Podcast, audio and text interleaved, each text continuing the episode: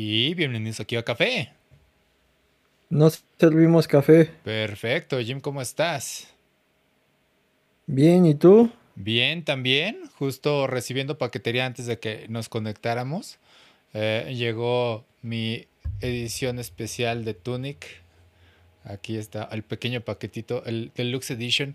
Que siendo sinceros, estuve buscando eh, la edición física nada más por curiosidad. Eh, y solo encontraba la edición deluxe y fue de, espera, no encontré una edición que no sea deluxe, qué demonios, ¿no? Eh, creo que solo lo manejaron así, no sé si sea marketing o qué onda, o es parte del juego, porque lo único que sé es que el manual te ayuda a resolver algunos acertijos del juego, lo cual me parece interesante, eh, lo tendré que confirmar bien, pero creo que sí, entonces es, es fascinante que hayan añadido ese extra al juego. Este, no sé cómo sea en el formato digital, pero me dio curiosidad y dije, ok, lo voy a buscar. Y dije antes de que suba de precio o algo, entonces aproveché eh, a tomar ese y ya dije, bueno, porque aparte había una edición especial de otro juego que me había llamado la atención, que se disparó el precio por alguna razón, pero dije, no me llama la atención, pero sí es como de, wow, se disparó demasiado, el triple el precio de esta edición especial. Igual por tiempo, no sé, colección ya sea, pero bueno, este, nada más me llamó la atención eso. Eh, ¿Y qué otra cosa? Uh, por, ah, bueno, por ejemplo, Tunic probablemente en el futuro vaya a hacer gameplay de ello, entonces estén al pendiente ahí en el Twitch o en Facebook. Probablemente después de que acabe Mega Man Legends, todo lo de Mega Man Legends, ya casi acabo de mis Adventures of Bone, nada más que hubo un apagón el jueves, eh, no pude transmitir, entonces se tendrá que pasar al martes. Martes espero ya terminarlo, ya estamos en la línea final recta para acabar eso. Entonces, y ya después seguiría Mega Man Legends 2 y también es un juego rápido, entonces, sí, probablemente siga Tunic, aunque también tengo en mente Dark Souls, nada más porque me gusta sufrir Dark Souls, me encanta. Eh, sí, mucho tiempo, muchos juegos, pero bueno. Eh, sigo jugando Final Fantasy VI y entramos al modo Game of Thrones. Bueno, de rato tiene el modo Games of Thrones, pero eh, entró el personaje que decía historiadora, que te dice cómo están las políticas del juego. Pero en las últimas escenas que vi de, lo que streameé, se puso como que, ah, entró este personaje y es de, ok, ya, ya están moviéndose todas las fichas en su lugar, ¿no? Entonces sí se pone interesante la historia, aunque sí tiene muchas cosas que dices, güey, sí es muy Game of Thrones esto. Pero bueno, cada quien hace lo suyo. y pues cosas rápidas, no vi el State of Play, no me enteré, eh, realmente estaba haciendo otras cosas y lástima no lo puedo cubrir. Lo único que supe fue que se estrenó, bueno, que revelaron el tráiler de Sonic X Shadow. Eh, Generations y hubo un revuelo porque dijeron, güey, no busques en Google sin poner Generations. Y fue de, sí, sí, sí, sí, sí, me imagino. Está muy cursiado el fandom de, de, Sonic porque incluso si buscas solo Knuckles, si hablas inglés, o sea, buscando nudillos, te, vas a te va a aparecer el personaje de Knuckles el Equidna. Eh, sí, está muy jodido como Sonic invade el internet. Eh, y más siguiendo de Sonic, me alegro saber que Jim Carrey va a volver como Robotnik en la película de Sonic 3. Entonces dije, eh, genial, vamos a tener un Jim Carrey, eh, bueno, un Robotnik divertido. Realmente es un buen papel para él, siendo Jim Carrey, eh, es comedia, es genial, ¿no? Em, ¿Y qué más? Y bueno, nada más para felicitar al equipo de marketing de Persona 3 Reload. Eh, me han aparecido muchos anuncios, a muchas personas le está llamando la atención. Eh, se ve bonito el juego, no lo voy a jugar porque es uno de los más pesados para mí. Sí sé, o sea, a pesar de que me llama estéticamente y musicalmente es de... No, güey, es, demasiado depresivo. Lo seguiré diciendo, me cuesta trabajo rejugar Persona 3 a pesar de que ya lo jugué en el normal, en el Petri Fest y en el P3P. O sea, tres veces. No, no, olvídalo. es mucho Persona 3 para mí. Este, pero sí, lo recomiendo de todas formas, ampliamente. Si no lo he jugado, es un excelente juego. Ah, y Persona 5 y Persona 4, pero bueno. Ah, y ahora sí, y eso es todo de mi parte esta semana. Jim, ¿qué tal tú?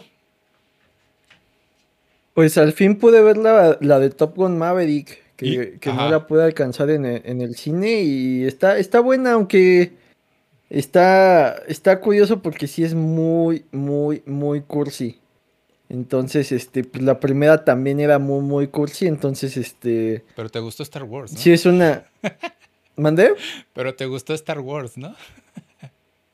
No, pero esta está más, yo creo. No, güey, pero, o sea, este bueno, sí, sí, sí, sabe la referencia, ¿no? Es cómo se parece todo el desmadre, el plan de ataca este punto de la base y ah, sí. sí, sí, sí. Ajá, perdón, ya sigue. Sí, sí, está muy, este, muy Star Wars. Ajá. Pero eh, me agrada que sí hace muchas referencias a la original, ¿no? Desde... Mm.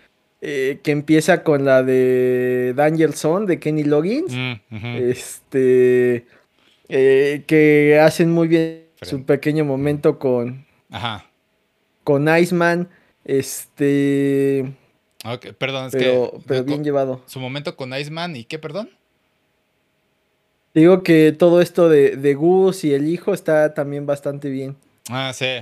Sí, sí, sí. Está interesante. Sí, está bonita la película. Está bien dirigida te mantiene ahí pegado, pero sí tiene, como dices, toda esta cursilería eh, americana, ¿no? De que desde que entra al bar y están todos los pilotos y dices, ah, le coqueteaste a la bartender y es de te toca disparar todos los pagos y sale los tragos y sales del bar, ¿no? O sea, bien, bien cursi, el ambiente y todo.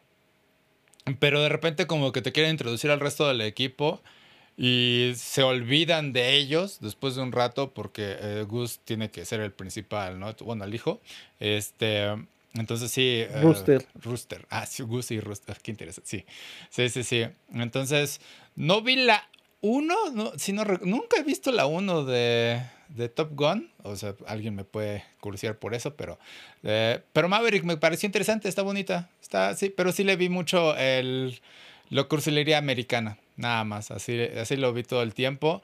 Pero a mi tío le encanta la película, es como que la ve muchísimas veces. Y dije, está bien, güey. Pues es, justamente para los fans de Top Gun y todo ese desmadre.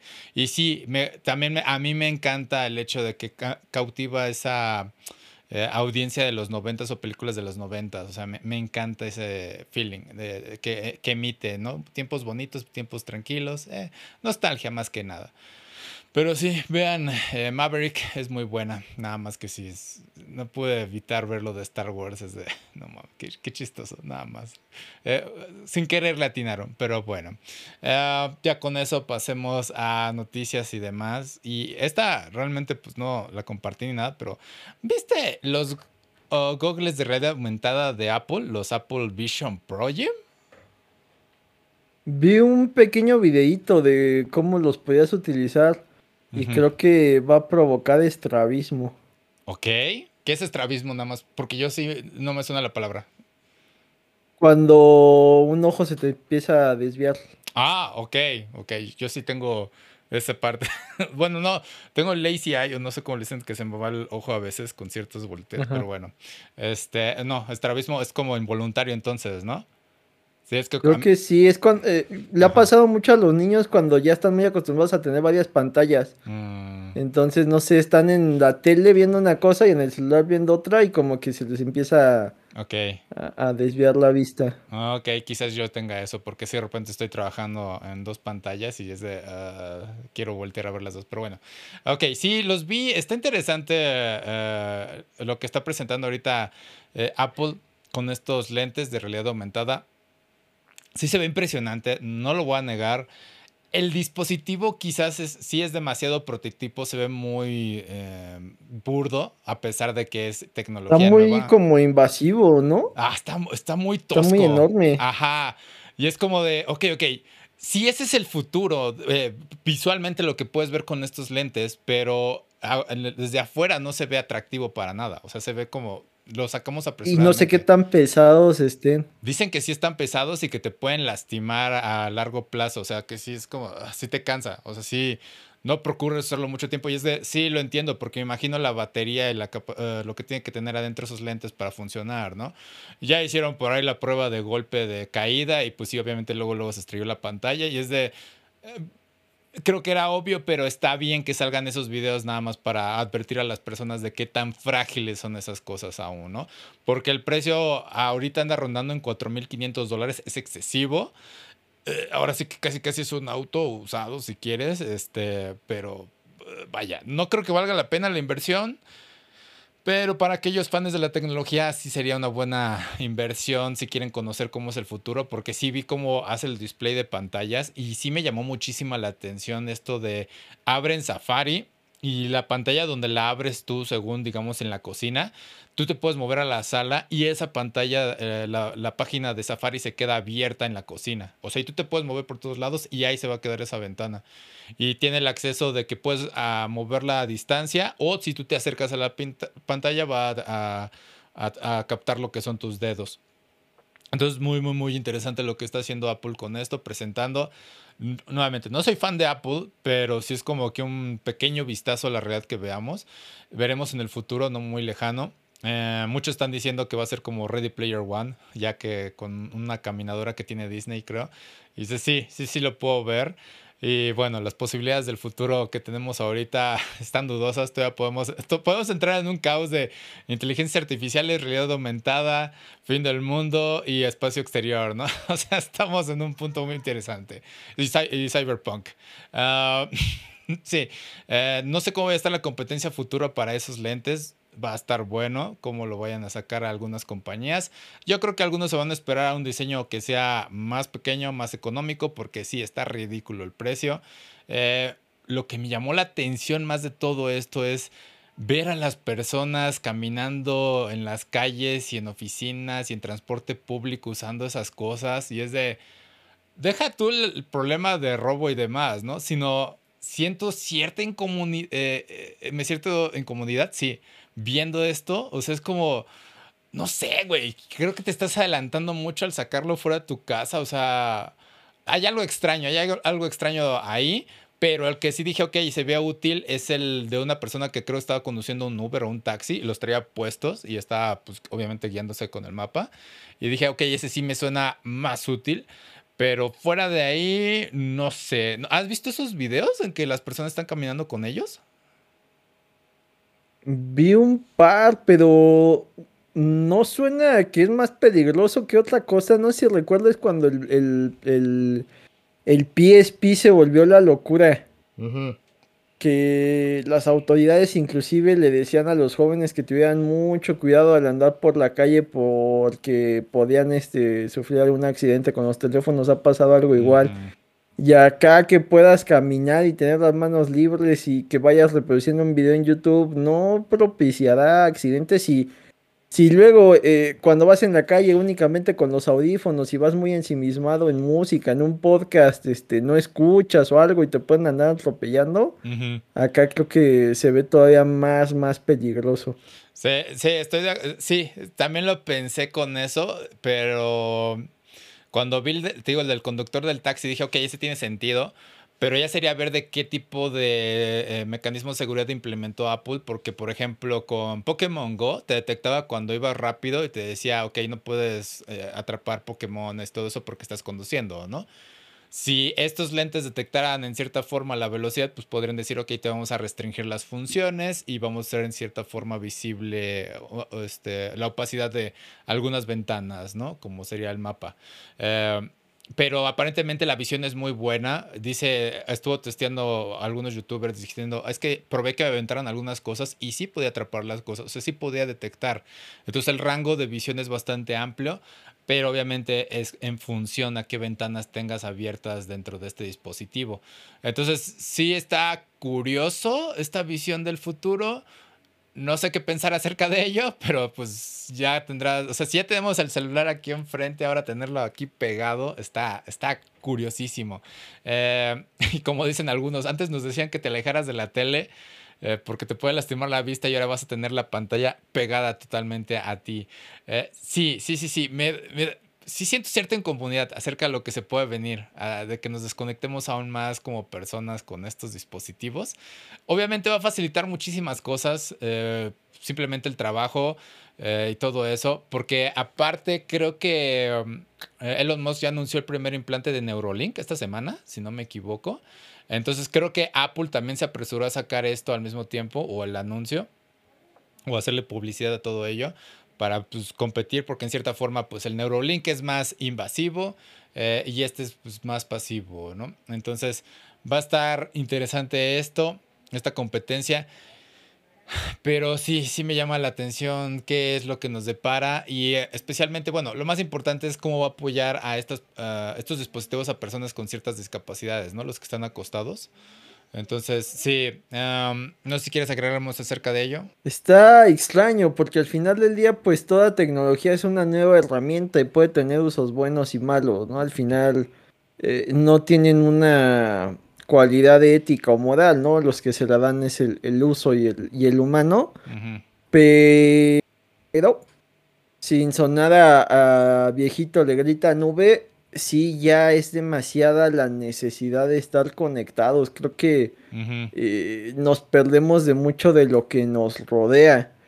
Y eso, eh, vamos, o sea la cantidad de contenido que podemos consumir ahorita y, la disponibilidad que tenemos, no sé si sea bueno o malo en el sentido de que eh, a veces necesitas un tiempo sin, recibir información para poder procesarla y poder generar algo nuevo. Entonces, eh, no dudo que... y escucha mucha música pero eh, tiene sus momentos en silencio y más si están clavados para componer ellos, para crear. Bueno, bueno, bueno, ¿ahí me escuchas? Sí, sí, sí. Ah, decía que comentabas de que para crear música y qué, perdón. O sea, eh, a lo que iba es poner el ejemplo de alguien que, que le guste mucho la música y todo el tiempo. Ok, está raro. Sus propios conceptos. Ajá necesita tiempo para procesar eso que recibió y empezar a crear algo nuevo. Entonces, ¿de cuánto creador potencial nos estamos quitando porque ya no tienes esa necesidad de crear, ya no tienes esos espacios de introspección por la cantidad de información que recibes y todo el momento, o sea, eres un, consumidor todo el tiempo, no tienes espacios para detenerte. Antes, eh, pues te obligaban los medios, ¿no? O sea, a menos de que tuvieran un Disman, pues en tus transportes no podrías escuchar lo que querías. Y ahora eh, ya no solo es escuchar, es ver. Todo el tiempo estás escuchando y viendo contenidos. Es que sí, de repente hubo un corte. Ah, sí, va a estar. Sí, se va a ver bien utópico cuando veamos a muchas personas usando lentes de realidad aumentada en las calles. Eh, va a ser otro, una oleada interesante, porque si nos quejamos, ¿no? De ver a las personas en el celular y caminando, eh, pero de repente pues vuelves a las fotos anteriores de hace unos años y veías a las personas en el tranvía con el periódico todos leyendo, o sea, es parte de, la naturaleza humana entretenerse en algo que les llame la atención, eh, muy personal, ¿no? Eh, pero digo, no sé, tengo miedo, en cierta forma, de ver eso. Sí, suena como el viejito gritándole a la nube, como dices, pero viene un choque interesante de tecnologías porque me estaba acordando con esto de poder usar estos lentes de realidad aumentada para trabajar y demás. Eh, cómo están algunos eh, cafés japoneses contratando a personas con discapacidades y que manejen ciertos robots desde su casa para atender estos restaurantes. Y por otro lado, salió por ahí unos videos de un restaurante, no sé si en Monterrey o no me acuerdo dónde, que está un robot ahí manejando, bueno, haciendo las entregas, siendo mesero y está bonito porque canta y toda la chingada. Y dices, ok, ya están peleando dos tecnologías distintas, ¿no? Una inteligencia artificial y un robot manejado por una persona a distancia. Entonces sí, se vienen cosas bien interesantes en cuanto a quién va a reemplazar a quién o qué vamos a decidir hacer con estas cosas.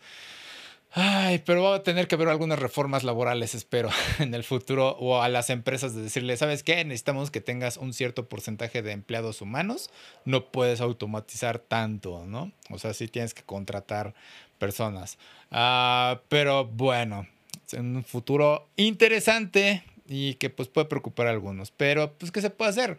Al fin y al cabo, los humanos somos mecánica viva, biológica, porque con eso hago la transición a que Doom puede correr en células y sí, puede correr en bacteria humana. Y es que una chica llamada Lauren Ren Ramlan eh, está haciendo su doctorado, su primer año de doctorado.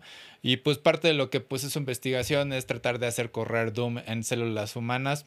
Eh, se está apoyando de ciertos este, filamentos, o no, plásmidos, ajá, plásmidos dentro de las células para iluminarlas No es un proceso muy rápido, es un proceso que puede tardar mucho tiempo, pero al menos ya ha logrado que iluminen el logo de Doom, estas células. Aparentemente su cálculo dice que para que corra Doom completamente en las células tardaría 599 años. Sí, es un frame rate de asco para algunos, pero digo, para la ciencia humana es un gran avance, creo yo. ella se considera una bioingeniería y bioartista, lo cual es un término interesante. Es decir, sí, güey, dale. ¿Te gusta lo que estás haciendo de ingeniería? Agrégale otro tu gusto bioartista. Me gusta, me gustó mucho su presentación. Eh, hizo un video de que puedes Doom correr en las células, igual búsquenlo, eh, así se llama. Eh, Can Doom Run in Your Cells y pues lo puedes encontrar como Laura Ramlan, la youtuber. Si no, busquen mi Twitter, ahí está, o ex. Ya lo republiqué para que lo vean. Y bueno, me pareció un proyecto interesante de un doctorado. Y pues sí, o sea, aquí no creo que es como Doom puede correr en todos lados, sino como es programación básica en este sentido, unos ceros. Eh, o bueno, quizás sí, Doom es programación básica, o sea, es tan básica que pues puedes optimizarla y todo eso, pero bueno, el chiste es que es un avance de ingeniería biológica que me agradó mucho ver. Eh, curioso elegir Doom, pero no, no es nada nuevo ver a geeks dentro de la ciencia. Por ahí hubo nombramientos de ciertas células como Pikachu, creo, no me acuerdo, ah, cosas así. O Sonic, creo, era. Pero bueno, ¿viste algo de esto, Jim? Sí, eh, pues no tan, o sea, eh, parte de su investigación va, va, con esto, pero no tanto es por el ocio de, hacerlo, sino que para realizar ciertos estudios médicos eh, tratan a la célula, a cada célula como si fuera un pixel. Entonces, a través de lumino, luminiscencia, luminescencia, o cómo se dice, eh, a través de eso, eh, pues van iluminando las células para, para, detectar cierto tipo de, de patógenos y demás. Entonces, está, está bastante interesante. Y sí, para que corra a los 500 años, creo que el periodo en que entre que cada célula se ilumina y regresa a su estado natural tardan como 70 minutos, entonces por eso es el, el frame rate tan, tan lento. Sí, y digo, si está programado en cierta forma, pues nada evita que programas las células para activarse cuando detecten algo, como dices, ¿no? Una enfermedad o una eh, mutación genética, algo que no deba estar en el cuerpo a tiempo. Es bastante interesante. Digo, no es nada extraño que las personas o la medicina use ciertos este, químicos para controlar otros químicos dentro del cuerpo. Como dicen, el amor, pues es básicamente una reacción química que puede emular con ciertas cosas. O sea, es cosa de investigar cada quien. Ah, pero sí, sí está muy curioso su estudio, su proyecto. Le deseo lo mejor, qué entretenido. Se ve que es una chica agradable, interesante. sí, su proyecto. No nada más porque sea Dom, sino en general cómo explica las cosas. Tiene esa pasión, esa chispa. Y realmente espero que en el futuro Doom pueda salvar a la humanidad. En, con bioingeniería y podamos decir, sí, gracias a Doom es que estamos aquí sobreviviendo, ¿no? Eh, muy bien por ella, pero sí, nada más era como la nota geek de, la semana. pero bueno, eh, pasemos a otra cosa ya más relajada o más entretenida o que puede ser un poquito de hate o woke en este caso, porque sí está, está, está interesante esto. Eh, al parecer en la serie live action de Avatar Ang, eh, ya no será machista y puede sonar a algunos que no conozcan la serie de, ah, pues está bien, no hay ningún problema. Pero para aquellos que han visto la serie, es como de, no, eso realmente no funciona. Y no es como, me enojo que cambien este personaje, sino me enojo porque no entendiste al personaje para nada, ¿no? Y es una cualidad que rápidamente cambia en Soka y creo que Soka es uno de los personajes que evoluciona más rápido o de una forma más interesante en toda la serie de Ang. Ah, ¿Por qué? Porque para aquellos que no lo sepan, Soka es como el casi el único hombre adolescente guerrero de la tribu del agua del sur. Eh, se quedó a proteger su tribu. Y pues realmente tiene muchas inseguridades, trata de mostrarse, pues ahora sí que como siendo un gran guerrero, aunque no lo es, es un bobo. Eh, normalmente le dice al inicio a Katara pues que ella tiene que ser una mujer, que tiene que cocinar, que tiene que hacer cosas de mujer, ¿no?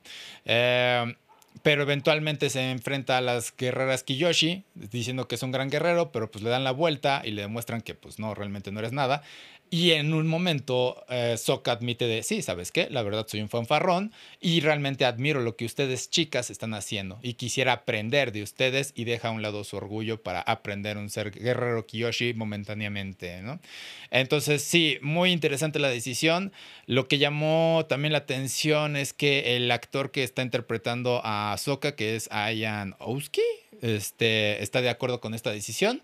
Eh, como diciendo, pues es que se sentía como que un poco fuera de lugar, eh, que Soka fuera machista y es de, ah, bro, viste el original, no sé qué edad tengas, pero tienes que ver el original para entenderlo. Y yo entiendo que eh, el tema machista pues todavía resuena en algunos, pero por eso mismo creo que tiene que ser tratado y llevarlo a live action sería excelente en estos días para contrastar o demostrar cómo es que se puede tratar con él. Pero bueno, ¿viste algo de esto, Jim? Sí, está curioso porque visualmente pinta muy bien. O sea, tú ves los trailers y, todos se parecen y visualmente eh, los, los distintos controles se ven eh, bastante, bastante bien adaptados. Pero empiezas a ver esta, este tipo de notas y ya no sabes qué esperar. Por ahí eh, pues acompañado de esto causa mucho revuelo que los creadores pues prefirieron este separarse del proyecto y ya no estar ahí cuando mucho del atractivo que había era que ellos iban a estar involucrados. Entonces eh, si algo caracteriza a, Avatar es que tiene un desarrollo de personajes muy muy importante. Y, y, no solo han dicho que van a cambiar el de el de Sokka sino que eh, también dijeron que Ang en lugar de ser este niño inmaduro que, que pues está intentando postergar de todas formas eh, cumplir su, su, misión, misión que él no quería y que al final pues acaba aceptando, eh, que va a estar más enfocado y que va a ser como que más heroico, también es darle un poco en la torre al personaje. Y, bien dices, o sea, el hecho de que quieran manejar esto así, pues no es ser más woke, es todo lo contrario, la idea es... A ver, espérame. Uh la idea es que, es que se trabó ahí. Te digo, la, idea de, eh, del, arte, pues es este, uno, reflejar las realidades del ser humano y dos, pues intentar eh, aspirar a algo mejor, o sea, intentar ser utópicos. Acá fingir que algo no existe, ponerlo debajo de la alfombra y tratar de esconderlo, eh, no va a ser que funcione. O sea, eh, creo que es más valioso el arco de Soka diciéndote es que él era así, por como dices, o sea, el papá eh, fue a la guerra contra la Nación del Fuego, eh, todos los hombres de la tribu se van, no lo consideran lo suficientemente hombre por ser un niño pequeño para, para combatir y se queda con este estigma de, de tengo que demostrar porque eh, ya me abandonaron una vez y la próxima vez que pase no puede pasar lo mismo, no puedo quedar. inclusive eh, Katara eh, también tiene ahí un arco donde eh, se suponía que, en la tribu del agua los que tenían este agua control, los hombres les enseñaban a, a combatir y a las mujeres a sanar. Y, Katara pues quiere aprender a combatir para poder ayudar al, avatar en su misión y, este maestro Aguapaku creo que se llamaba, eh, no la quería enseñar. Y a estas alturas de la historia, ah, tanto, bueno, Ang no tiene problema, pero Sokka, que ya pasó lo de las guerreras Kyoshi, eh, la apoya porque se da cuenta de que Katara no puede conservar estos roles de, de género tan, este, tan estrictos y así como, como tiene su arco eh, Soka, por ejemplo el personaje de Toph, que, que, habla de, esto de la discapacidad y que no los veas como, como personajes delicados, sino que tienen su propia forma de ver el mundo y, y había momentos en donde la visión sí era un problema para Toph cuando están en el desierto que dices que yo no me puedo ubicar porque las violaciones no las percibo. O sea, sí, no, no era de estos tipos de personajes que, eh, ah, es que es ciego, pero en automático eh, puede vivir bien y hacerlo todo, ¿no? Al estilo eh, Fujitora de, de, One Piece que no tienen una afectación más allá de, la consellería de que le hubiera gustado ver el rostro de, de Luffy, pero acá sí lo manejan bien. Entonces, eh, todos los arcos tienen eh, pues un, desarrollo bien, bien interesante desde eh, Ah, que pasa de ser el inmaduro a, pues aceptar su misión y aparte encontrar una forma de llevar a cabo la misión, pero no perderse el mismo con esta eh, dilema de si matar o no matar al Señor del Fuego. Ajá. Hasta el tío Airo que pasa de, eh, mira, soy una especie de niñero, a, no te puedo dar las respuestas, tienes que aprender aunque los dos suframos, aunque tú, Zuko y yo suframos, pues necesito que encuentres las respuestas por ti mismo. Y el arco de Zuko, que a mí me parece el, protagonista eh, más allá de, de Ang, ¿no? O sea, el arco de Zuko es bastante, bastante fuerte y sería eh, complicado tratar de modificarlo con, el afán de ser eh, woke y, y, más porque es una serie que no necesita este tipo de cambios. Por ejemplo, está Zula, que es el, villano más, más interesante, es mucho más interesante y más aterrador que el mismo Señor del Fuego y sin necesidad de, atenerse a estos roles de género. Sí, es algo fantástico que hace la serie. Eh, todos en algún momento admiten sus debilidades. Eh, por ejemplo, en el caso de Soka, él dice, cuando Qatar habla de nuestra mamá, yo no recuerdo realmente el rostro de mi mamá, porque al final del día Katara siempre estuvo ahí cuidando de, de, mí. Y cuando pienso en mamá, pienso en Katara. O sea, y ese es el momento en el que te das cuenta de todas las inseguridades de Sokka vienen de ahí. O sea, al final del día quiero proteger a, a, la que es mi figura materna, que es esta Katara y por eso tengo que aparentar ser fuerte y rudo y tengo que ser, tratar de imponer, ¿no? Y llega momentos eh, al final de la serie en el que dice, ok, admito que soy un tonto, pero ¿soy un tonto? O, o, lo que yo hago puede ayudar a hacer las cosas distintas, lo que lo vuelve un gran estratega, ¿no? Eh, en el caso top, como dices, cuando es la arena, eh, se siente vulnerable. Cuando le quema los pies sin querer este suco también es, güey, o sea, me dejaste ciega. O sea, literalmente, ahora sí me dejaste ciega, ¿no?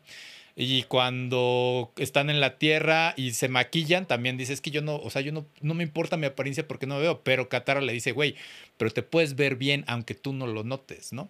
Entonces, es, también son momentos eh, bonitos y Top al final del día se vuelve uno de los personajes más fuertes y más rotos de toda la serie y sigue arrastrando con, eh, con Korra. Top desde el principio fue la más fuerte. Está, es que el momento en el que supera, es que el Metal Control cuando lo descubres de, güey, cambiaste, cambiaste la guerra por completo, cambiaste todo el juego. O sea, lo hiciste de una forma tan natural y eso arrastra en Corra y es de, creaste la policía. Y, están súper rotos y el último rival en Corra es, es un policía. sí, sí, sí, sí. O sea, eh, eh, al final Top es el personaje más grande. Pero bueno, o sea, siendo ciega eh, cambió todo, ¿no? Entonces, cuando cambian esto es ya la conversación no es de güeyes que no entendiste la serie, sino güeyes que tienes que dejar cosas para que muestres que tienes que aceptar ciertas debilidades, ciertos avances de estos personajes, ¿no? Eh, no puedes estar limando todas las asperezas y entonces convertirlo en una película de Disney sin decir exactamente cuál es el problema. Eh, no hay problema en que un chico sea machista y al después le digas, ok, ¿sabes qué? Te vas. Si, si ponen lo de las guerras Kiyoshi y visten a, a Soka de mujer, es de, güey, lo arruinaste lo arruinaste completamente porque simplemente no dejaste la parte machista de Soka. O sea, lo estás suavizando demasiado.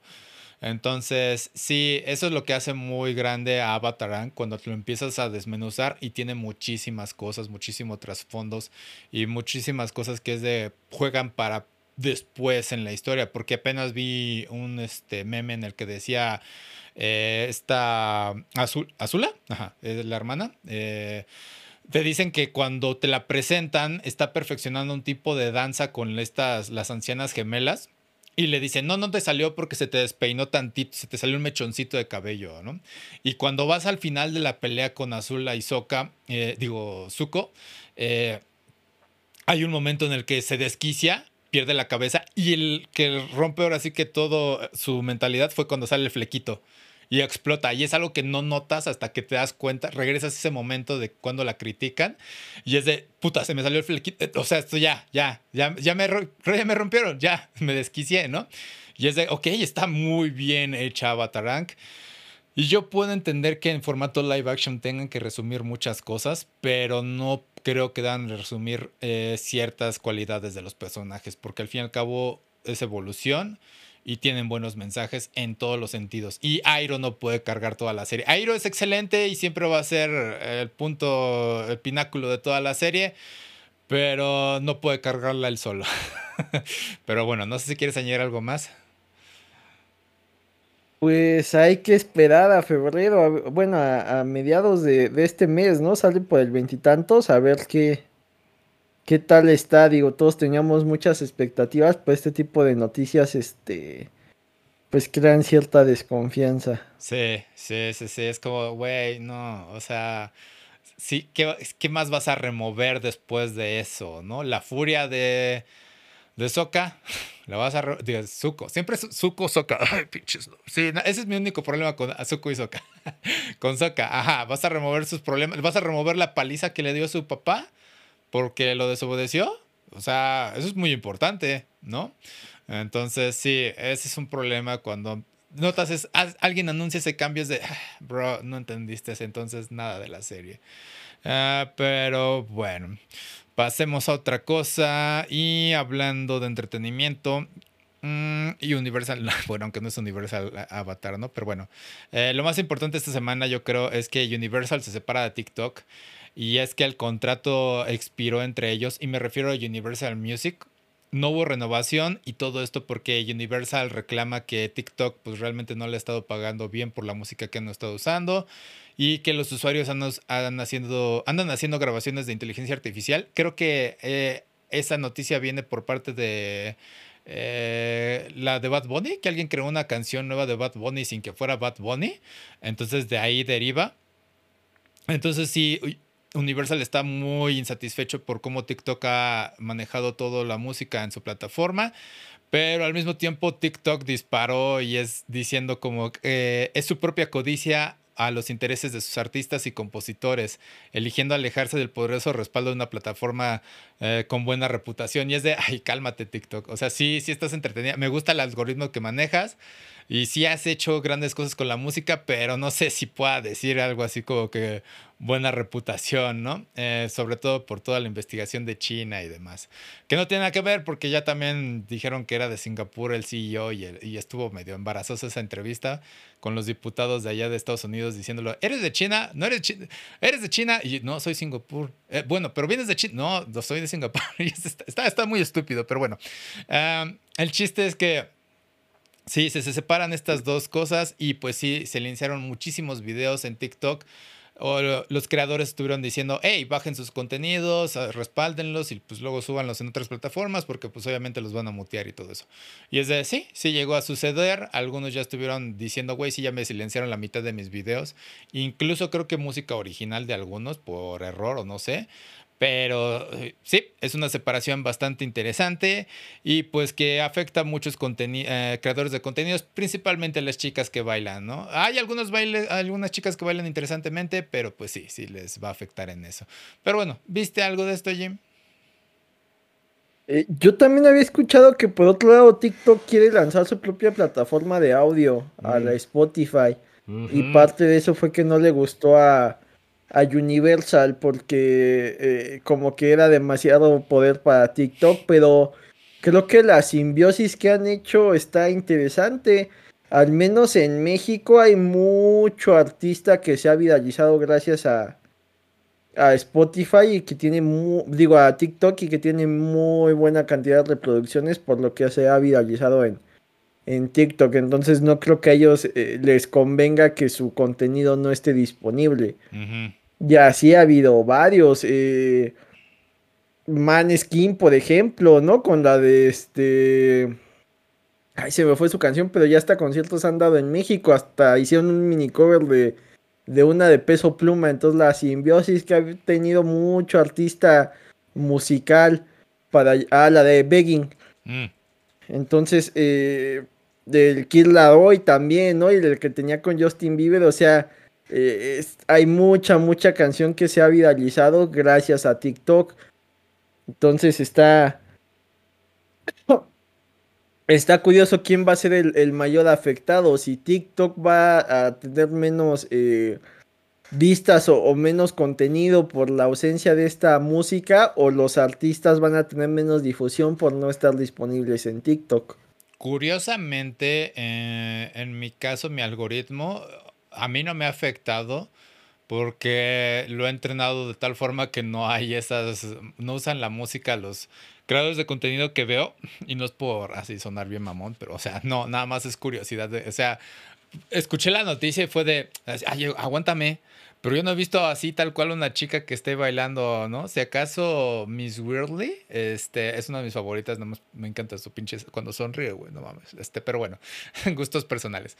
Este, pero bueno, el chiste es que Sí, no, no me ha afectado en ese sentido. Dije, pero creo que hay buenos creadores de contenido que no usan la música ya en TikTok. Sí, TikTok se viralizó en su momento porque decían, ah, la plataforma donde todos bailan y pues reproducen la música, ¿no? Y es de, sí, sí, sí, se hizo así.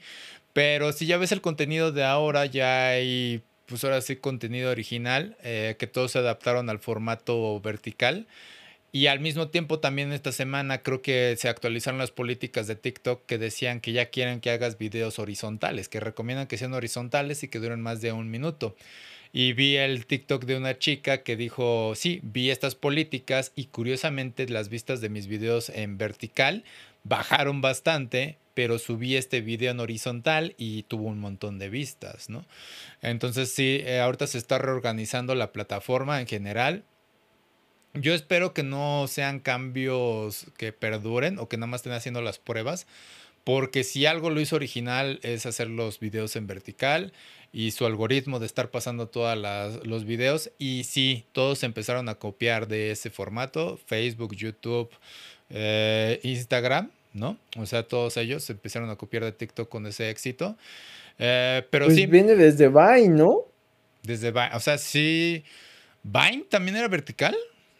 Pues Snapchat. Pero el formato de videos muy cortitos. Sí, sí, Vine y Snapchat. Snapchat es el fantasmita, ¿no? Creo que sí. sí, pero ese creo que no era tanto red social, era más comunicación directa, ¿no? Ok, sí, no, no, es que casi. Porque según yo el contenido eh, sí tenías que estar como que aceptado como amigo para poder verlo. Ah, ok, Ok, ok, ok. Sí, es que casi Snapchat no, ni lo usé. Nada más, creo que nada más hizo un filtro viral por ahí y quisieron usarlo, pero bueno. El chiste es que sí. Eh, sería, sí es un salto obvio que TikTok quiera hacer su propia plataforma de música, porque sí se han disparado algunos artistas por parte de ello. Bueno, no me acuerdo cómo se llama. Creo que René se llama esta chica y una canción, eh, creo que es mexicana. Sí, es mexicana, sí, sí, sí, la de Me Vale Madres, algo así. Este, estaba bonita, estaba padre, es buena canción. La conocí en TikTok y sí, de repente tenía recomendaciones de algunos artistas nuevos. No, y sí, pues recientes. Y ya después lo veías en YouTube y decías, ya tiene como que ahí el logo de eh, Sonic Music o algo así, ¿no? Y dices, ah, ok, firmó con Sonic, qué bueno por ellos, ¿no? Entonces, sí, eh, eh, ah, ahora sí que catapultaba a muchas personas. Pues el contenido pues lo hace fácil de digerir. luego usaban sus clips y eso revivía algunas canciones, eh, principalmente como dices, algunas canciones viejitas, decían, güey, qué buena canción es esta, y es de, la conociste por TikTok, ¿verdad? Es que, o sea, en vez de decir, ah, Peter Griffin de Fortnite, ¿no? Ah, es ahora Queen de TikTok, y es de, oh, shit. Este, no, no, no, no debía de ser así, pero bueno, conociste nueva música gracias a TikTok, y eso estaba genial.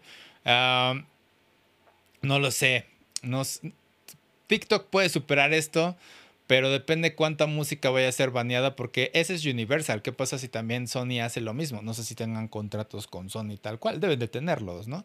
Pero sí me sorprende la cantidad de... Cuando entré a la plataforma dije, güey, ¿cómo es que se sale de esta plataforma con la suya al usar tanta música, ¿no? Tiene las licencias, las personas tienen las licencias, porque hay remixes, o sea, sí hay muchísimas libertades en esta, libertades en esta plataforma, pero al final del día ayudaba a viralizar la música. Y sí, de repente dije, ok, con esta noticia, ahora cuánto tiempo le va a tomar a TikTok ser atacado por la industria del anime, porque también encuentras anime ahí. O sea, me he estado topando con fragmentos de Hunter x Hunter, bueno, Hunter x Hunter, y, eh, y lo he estado viendo ahí y es de ¿En qué momento van a tumbar esto o alguien va a poner atención a lo que está sucediendo aquí? Deja de eso, hay una cantidad de películas y series subidas casi completas que está, está muy loco. Sí, sí. Digo, en teoría no hay tanto problema, muy entre comillas, si las cuentas son de países que TikTok no monetiza. Entonces el problema es cuando monetiza. no sé, no sé qué tanto sea un problema si alguien está monetizando de eso o no. Está, está extraño.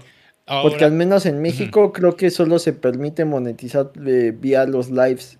Ok. Eh, TikTok no te monetiza el, contenido. Ok, ok. Porque a mí la única vez que me saltó un copyright, o sea, un checa los derechos de autor, fue con un pequeño clip de uno de los eh, animes, temporadas de anime, con un pequeño clip, y me dijo, ah, esta música no. Y yo sé, qué raro, güey. O sea, me has dado libertad con muchas cosas y con esta dije, y es una de las canciones más raras desde Tanganrompa y fue de, ok, güey, lo voy a, me gustaba el clip. Pero si tú me dices que está mal, pues vamos a hacer el cambio inmediatamente. Y pues hice el cambio y pues bueno. Pues últimamente está viral una canción de un opening, ¿no? El del Harry Potter One Punch Man. El de Marshall, el de Bling, Blang, Blang, Bling, Blang, Blang, Bling, Blang, Blang, Bling. Sí, sí, sí, sí, sí. Este, sí, ese también ha estado pasando. Y exactamente fue como de, ¿y ahora quién tiene los derechos sobre ese anime? Universal, Sony, este, no me acuerdo cuál otro, Warner, ajá. Porque probablemente es uno de esos tres, o no sé si ya sea Shueisha, pero va a estar interesante si también vuelten a ver. Como dices, el problema es cuando vean que alguien está monetizando con ellos y digan, ah, espérame, espérame, güey, o sea, ¿cómo está funcionando este sistema, no? Este. Sí, lo que me llama la atención ahora, ¿qué tanto sería eh, conveniente, qué tan conveniente sería que implementaran estas firmas de música un contrato y decir, este, ok, cada usuario ahora tiene que pagar una mensualidad o algo para poder usar la música libremente, ¿no? Y TikTok pues ya nada más pase pues parte de esa mensualidad a estas eh, empresas. Obviamente van a ser como de un centavo lo que le estarían pagando o algo así, eh, pero ya dirían, ok, pues estamos ganando algo. O ya es la codicia de Universal y todos ellos de decir, no, sabes que yo quiero todo el dinero. No sé, no sé tú cómo ves si pueda funcionar un tipo de contrato así. No lo sé, porque al final, eh, cuando ya empiezas a cobrar por, por uno, eh, consumir el contenido o dos, crear el contenido, muchas de estas plataformas empiezan a morir. Porque la gente pues acude por la idea de que es gratis digo, gratis eh, para ti, porque al final eh, pues te empieza a llegar mucha publicidad. En, TikTok hay muchas, muchos comerciales. Y aparte, este, no tiene opciones de pago, a diferencia de YouTube. En YouTube eh, tú pagas y ya te quitas todos los comerciales.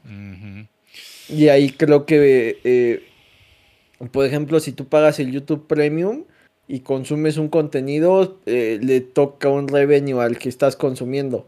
Entonces, eh, como creador ganas dinero por los clics por minuto, algo así, cuando haya publicidad y aparte, eh, si, no, si alguien que te consume no consume publicidad, también te deja un, dinero ahí por, porque los premium te están consumiendo. Sí, está, está curioso eso. Digo, no creo que TikTok vaya a morir de la noche a la mañana. Lo van a resolver, van a arreglar, van a llegar a un acuerdo con Universal, lo van a decir algo. Este. No sé, pero pues las personas ahora ya no pueden hacer ahorita tantos bailes.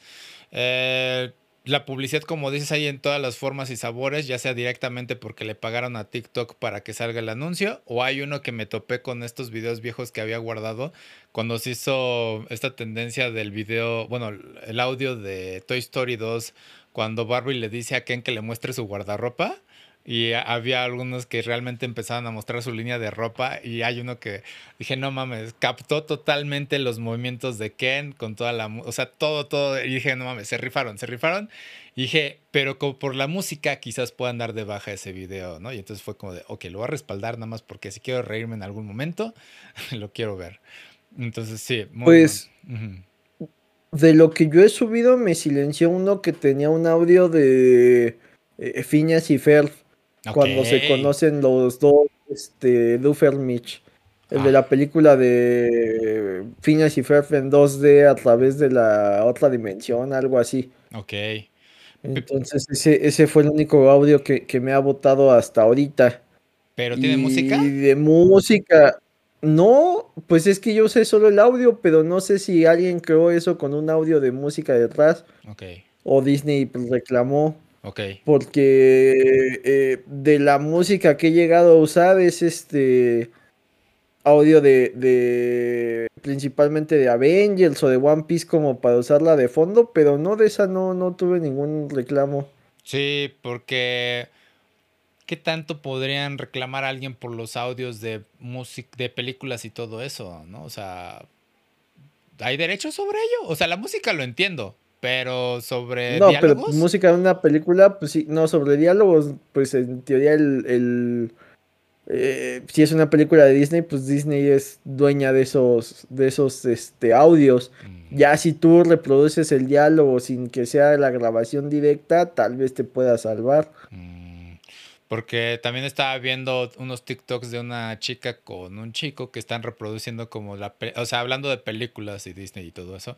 Están haciendo como que la versión live action de las locuras del emperador en inglés y están replicando con cosplay todas las escenas y está súper cagadísimo ver todos esos. les, les queda fantástico. Y es de Disney puede hacer algo en contra de ello. O sea, nos estamos divirtiendo, pero, y en cierta forma estamos viendo la película live action, técnicamente, ¿no? Eh, pero es el audio de Disney. Entonces, ¿puede hacer algo Disney ahí? ¿Puede cancelarlos a ellos? ¿Puede TikTok remover sus audios? Eh, sería un poco aburrido que hicieran eso, pero sí es que las personas se les han ingeniado para hacer muchísimas cosas con los audios, eh, con estas capturas de películas. Y sí, creo que lo más bajo es como dices, poner toda la película completa en TikToks pero, pero, sin embargo, creo que también les ha apoyado a hacer publicidad para otros servicios de streaming, porque he visto una cuenta que dice, que literal se llama, está en Netflix y luego, luego dice, sí, no, o sea, ya para que te ahorres la búsqueda. Y dije, qué, cagado que hay una cuenta específica para decirte si no existe esa película. Y obviamente hay algunos comentarios que dicen, güey, ¿cuál es el nombre de la película, serie? Quiero verla, quiero buscarla, nada más por ese fragmento de cinco minutos a lo mucho, ¿no? Entonces sí, TikTok creo que es una gran plataforma para anuncios, contenido muy rápido y pues que sí ha afectado realmente en, nuestra retención. Eh, en nuestros, ahora sí que en la atención que ponemos a las cosas, sí nos ha afectado, pero es muy efectiva como publicidad. Porque, antes de que se me olvidara, y publicidad. Salió hace tiempo una chica haciendo live de productos y tomó esta ventaja de espasmos de atención en el que le pasaban un producto, lo mostraba y lo sacaba y le pasaban otro. No sé si lo llegaste a ver, pero era como de, ah, zapatos, sale, blusa, sale, collar, sale, ¿no? Y cosas así, iba bien rápido y que según se metió como un millón o no sé cuánto dinero en cuántas horas, o sea, se metió un chingo de varo. Entonces sí fue de, wow, eso es publicidad ya en su pico. No sé qué tan rápido podemos hacer la publicidad ahora. Pero bueno, vamos a ver qué depara en TikTok y pues sigamos haciendo lo que podemos hacer en la plataforma sin que nos castiguen. Hay que portarnos bonito y pues ojalá no se vuelva YouTube. O sea, no tengo nada en contra de YouTube, pero le quitaría la originalidad que tenía TikTok. Pero bueno, ah, ya pasando a última noticia. Eh, seguimos hablando de Power World. Power World ha sido un éxito. Ya hay 19 millones de jugadores. Es impresionante lo que ha alcanzado esta cosa. Pero hay un problema. Quizás pueda quedar en la quiebra o es lo que dice bromeando su director CEO Takuro Misobe. Porque el costo de los servidores pues eh, es muy alto para mantenerlos a tantos jugadores y dicen que alrededor el cálculo podría ser de 6 millones de dólares al año por mantenerlos. Suena mucho, pero cuando dices el número de cuántos jugadores hay actualmente, pues quizás lo puedan costear. No lo sé, pero quizás yo estoy pensando en que sería una buena idea remover el servicio online de Palworld. No lo sé. Yo no soy un diseñador de juegos, yo no soy un CEO, yo no soy el genio que creó Palworld. Digo, al fin y al cabo le salió el éxito eh, o el One Hit Wonder, no sé, quizás sea algo bueno para Pocket Bear. Pero bueno, han, escalado muy bien ellos. Espero que realmente no se crashe esto, que no falle y que puedan mantenerse vivos porque el juego se ve sumamente divertido. He estado viendo las, eh, los gameplays y todo eso, de todo lo que puedes hacer y es de es una maravilla. No quiero quemar mi compu porque sí he visto algunos momentos en que hay un gran encuentro entre pals y hay un montón de poderes y es de, no es cuestión de eh, si lo va a hacer, si no es cuándo, ¿no? Entonces sí, sí vi un jugador que atascó toda una batalla campal y fue, se empieza a laguear y ya se muere la compu y dice, sí, güey, o sea, no, no hay cuestión, pero hay que reconocer algo y no lo hemos dicho, es la estabilidad que tiene el juego. Si hay bugs, pero son bugs muy mínimos. El juego es muy bueno, se ha mantenido muy estable. Eh, a pesar de las cosas que puedes hacer, porque simplemente eh, los caminos que siguen los pals para hacer cada una de sus tareas, ellos encuentran la forma de hacerlo. Rara vez llegan a chocar y es como de, sí, güey, es que literalmente le pusiste una caja en su camino. ¿Cómo quieres que sortee eso? ¿no? Entonces, sí, es muy bueno la inteligencia artificial de Palworld y vale la pena y es que de, güey, sí, así es como se tienen que lanzar los juegos hoy en día, así deberían de hacerlo, ¿no? Pero bueno, ¿qué te pareció esta noticia acerca de servidores que puedan llevar a la ruina a una franquicia tan joven como es Palworld, Jim? Pues es que tú lanzas un juego y aparte no está el juego como servicio, ¿no? Está, eh, tienes que copiar, comprar el juego completo. Ajá. Y en teoría lo compras una vez, pero el mante, o sea, tú lo compras para tener acceso al juego, pero eso te tiene que dar acceso a los servidores. La diferencia con juegos como Fortnite es que hay gente que cada que sale un skin compra y parte de ese dinero sirve para seguir administrando servidores. Entonces acá el hecho de que eh, sea una compra única, pero si tú lo juegas por 5 años, pues igual y es la vida útil de... O sea, lo que tú pagaste no sirve de mantenimiento para tantas horas del servidor. Entonces no, en teoría, muy en teoría, eso tiene que estar súper amarrado y súper bien planeado. Pero, pues sí, si tú eres una compañía que, que se enfoca en el desarrollo de software, realmente no eres una compañía que se, que se dedica a, tener servidores gigantes y espacios en la nube. O sea, eh, hay compañías gigantes que te ofrecen ese servicio. Eh, como Amazon, como Microsoft. Pero pues si yo voy a desarrollar un juego, muy en teoría esa es la última de las preocupaciones, pero sí es un problema. Porque no sé si lo entendí bien, el ingeniero, bueno, el que es como jefe ingeniero en Estados Unidos, dijo que recibió la orden de mantener vivos esos servidores y que hiciera lo que fuera para mantenerlos vivos y hasta están comprando esos servidores. Y entonces eso quiere decir que Pocket Pair realmente se está haciendo cargo de todos estos costos y no está contratando por fuera, como tú dices, ¿no?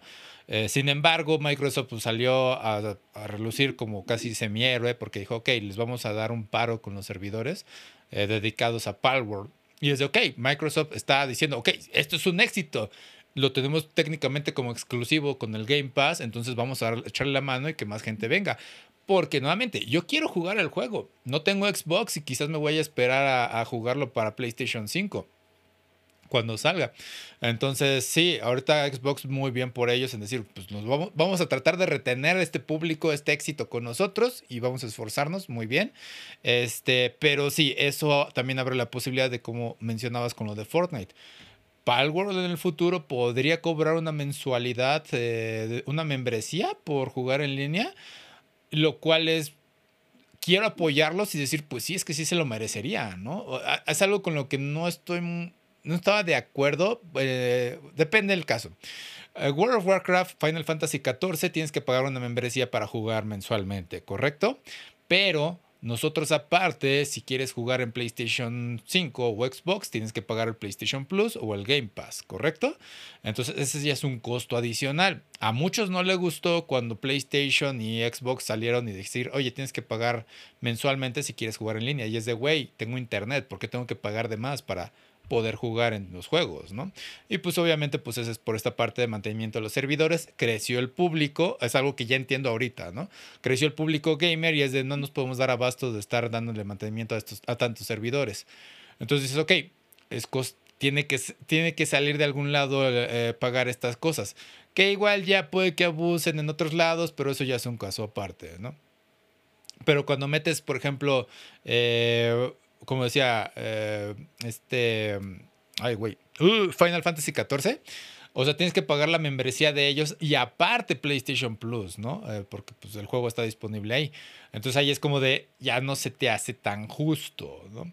Pero en el caso de Palworld es como, pues es que es una pequeña empresa, se está rifando y en cierta forma es de, güey, pues sí les quiero aligerar la carga. Eh, y ¿Y es la única forma de hacerlo? Pues no, porque también ha recibido críticas por otros lados de que les dicen, güey, es que Palworld, críticas muy estúpidas de algunos este, reseñistas que no tienen sentido, no saben lo que están diciendo, pero dijeron, es que Palworld es un mal juego porque no tiene microtransacciones y es de... Ah, y sí, obviamente fue cancelar el artículo por obvias razones de qué estupidez estás diciendo, pero bueno.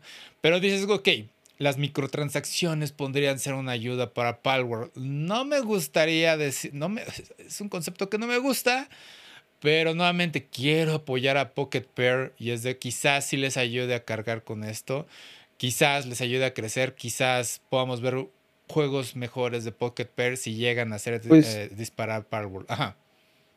Básicamente se vuelve este clip donde Peter Grishin le enseña a Donkey Kong a, este, a su hijo, a Chris, ¿no? Mm. Que le dice, mira, este es el, el mejor juego que ha existido. Y él le dice, ¿por qué no se ve realista? ¿Por qué no tiene microtransacciones? O sea, eh, compara muy rápido el gaming anterior con el nuevo. Y Peter Griffin mames. básicamente le dice, solo tiene dos botones y tengo que verlos cuando los voy a oprimir. Entonces, eh, sí, estamos muy mimados a, a juegos muy modernos con un montón de funciones, pero a veces nos olvida que eh, sí está padre que te guste que se vean bien, sí está padre que te guste competitivo, pero eh, dejamos de lado que son juegos, o sea, tienen una característica lúdica que se trata de entretener. Y, y- y se ha demostrado, ¿no? O sea, eh, juegos como Fortnite, hay crítica muy especializada que dice, no, es que las mecánicas y no tiene realismo y lo que quieras, pero puede ser estúpidamente divertido y eso es lo que importa. Y hay juegos que eh, se ven impresionantes, pero no cumplen. Eh, Ajá. Cyberpunk no era injugable. Eh, había uno, ¿no? De exploración que ya con los DLCs lo, lo resolvieron. no Man's Sky, si no me Ah, Ajá, equivoco. No Man's Sky, ajá. Que cuando salió todos dijeron, está horrible. Y tuvieron que meterle tiempo extra para solucionarlo. Pero a lo mejor visualmente era una maravilla, pero era aburrido. Ujú. O las horas que te puede dar un Smash, las horas que te puede dar un Mario Kart, pues no se compara, ¿no? Sí, sí, sí, sí. O sea, Palworld te puede dar muchísimas horas. O sea, simplemente para poder lograr la optimización o más bien la automatización de los conceptos más básicos como obtener madera y roca, te puedes tardar como dos horas con tus pals, o sea, reuniéndolos. Y el tutorial te dice tienes que conseguir 30 pals, subir tu base a nivel 7 u 8. Y eso requiere muchos pasos y mucha recolección y se vuelve muy lento al inicio, pero cuando ya empiezas a, a poner a tus pals en los lugares adecuados, con los recursos adecuados y que ya se pueden sostener, es como, güey, qué gran satisfacción. Y el juego es tan sencillo de explicar como es Age of Empires, pero visto en tercera persona. Así de sencillo es el juego. Entonces, sencillo entre comillas. Siempre, siempre- siempre puedo decir comi- Cuando diga sencillo, tómenlo entre comillas porque yo sé la programación. Bla, bla. Nada más justificando eso. Pero bueno, este, sí, o sea, es tan sencillo como eso. Y es impresionante lo que están haciendo. Pero quizás, como digo, eh, en el caso de No Man's Sky, No Man's Sky era una empresa chiquita. Y era, ok, se le subieron los humos, vamos a perdonarlo, vamos a jugar, ¿no? Cyberpunk ya estaba bien establecido, eh, Project Red. Crearon muchísimas expectativas, lo inflaron de más, demasiado. Y sí fue como, ¿qué pedo, güey? ¿no? Eh, ¿Cuál fue el otro? ¿Starlink? No, Starlink. Starfield, sí, ya, se nos olvida el nombre, Starfield de Bethesda. Este también fue como, esto va a ser impresionante y es de, a algunos les gustó al inicio, pero ahorita ya se nos, hasta se nos olvida el nombre, se nos olvidó que existió porque salió Palworld y fue de, mira, así se puede hacer un gran juego Bethesda, ¿no? Entonces, el Diablo para móviles, ¿no? el Diablo Que el. Diablo 2 y, y demás, pues hay, hay mucha gente que le tiene mucho, mucho cariño y horas y horas de diversión. Y sacaron un juego básicamente injugable porque tenías que meterle dinero a cada paso que quisieras dar. O sea, eh, entiendo que sea un negocio, entiendo que quieran recuperar dinero, pero les falta esa visión, o sea, les gana la ambición. Y es como de, técnicamente nuestro juego es superior, pero si no le metes más dinero, pues es injugable y no tiene sentido. Entonces, por eso es como, se me hace difícil de criticar al CEO por esta decisión, porque nuevamente, el güey arriesgó todo, se fue al punto más crítico para lanzar Palworld. Dijo, ya se me acabó el dinero, lo tengo que lanzar para ver si obtengo ganancia. Funcionó el juego afortunadamente. A todos les encantó y ahora tiene un... O sea, no se da basto de cuántos jugadores está teniendo. Y dice, ok, voy a hacer una apuesta más de mantener estos servidores vivos para ver cuánto público puedo jalar o resistir lo más que pueda o meterme el dinero que más que pueda. Y quizás sea un pisa y corre, no lo sé. Pero también puede ser una preparación para más proyectos, porque hablé de que van a lanzar Nevergrave en un futuro y también va a ser un multiplayer. Y es de, ah, ok, estos servidores que está comprando ahorita ya no nada más van a ser para Palworld, van a también van a ser para Nevergrave y quién sabe para qué otros juegos más, ¿no? Y si estos juegos se pueden mantener jugando en línea sin que haya microtransacciones o otro tipo de membresía o lo que sea, dices, güey, Pocket Pair puede llegar a ser algo grande o se puede arruinar por hacer esta apuesta. No lo sabemos ahorita, es muy pronto. Yo tengo, yo, yo realmente quiero apoyar a Pocket Pair, quiero que crezca, quiero ver a un nuevo, un nuevo estudio de videojuegos que esté lanzando cosas interesantes, que desafíe lo que están haciendo los nuevos los estudios actuales que realmente no han hecho nada. Eh, para que llame la atención realmente, Starfield fue un fracaso, seamos sinceros, quien quiera protegerlo, pero o sea, es un fracaso. Y entonces Palworld es de, güey, sí, mira, aquí está Pokémon eh, con Ark, con Age of Empires, con un montón de cosas. Y mira qué divertido, cuántos se están divirtiendo todos. Y estoy viendo videos de que, ah, puedes este, hacer una, ¿cómo se llama? Una cría de eh, juntando tal pal y tal pal y tienes un nuevo pal que puede hacer nuevas cosas y es de güey, qué fascinante. Ves cómo pueden treparse en estos pals para cabalgarlos o volar con ellos. Cosas tan ridículas como hay un pal ardilla trepado en tu cabeza que está disparando una metralleta y es de qué estúpido concepto, pero se ve la eficacia inmediatamente en el gameplay y dices, güey, qué genial. O sea, todo, todo, todo lo que hagas en Palworld te recompensa inmediatamente y eso es lo que más le encanta a los gamers ver sus esfuerzos recompensados inmediatamente. Entonces sí, quiero ver qué, qué puede hacer Palworld en el futuro, quiero apoyarlos. Si llegan a meter microtransacciones, no estoy seguro, espero que sean controladas. La membresía, tampoco estoy seguro, pero sí tienen que costear, tienen que encontrar una forma de costear esas cosas. Sí, sí siempre y cuando sean para cosas estéticas, yo no le veo tanto problema. Ya es tu decisión.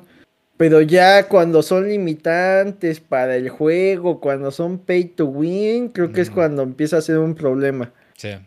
Pero cuando son este, estéticos y son estéticos bien hechos, o que sí lucen, o que puedes disfrutar, dices, ok, no hay tanto problema.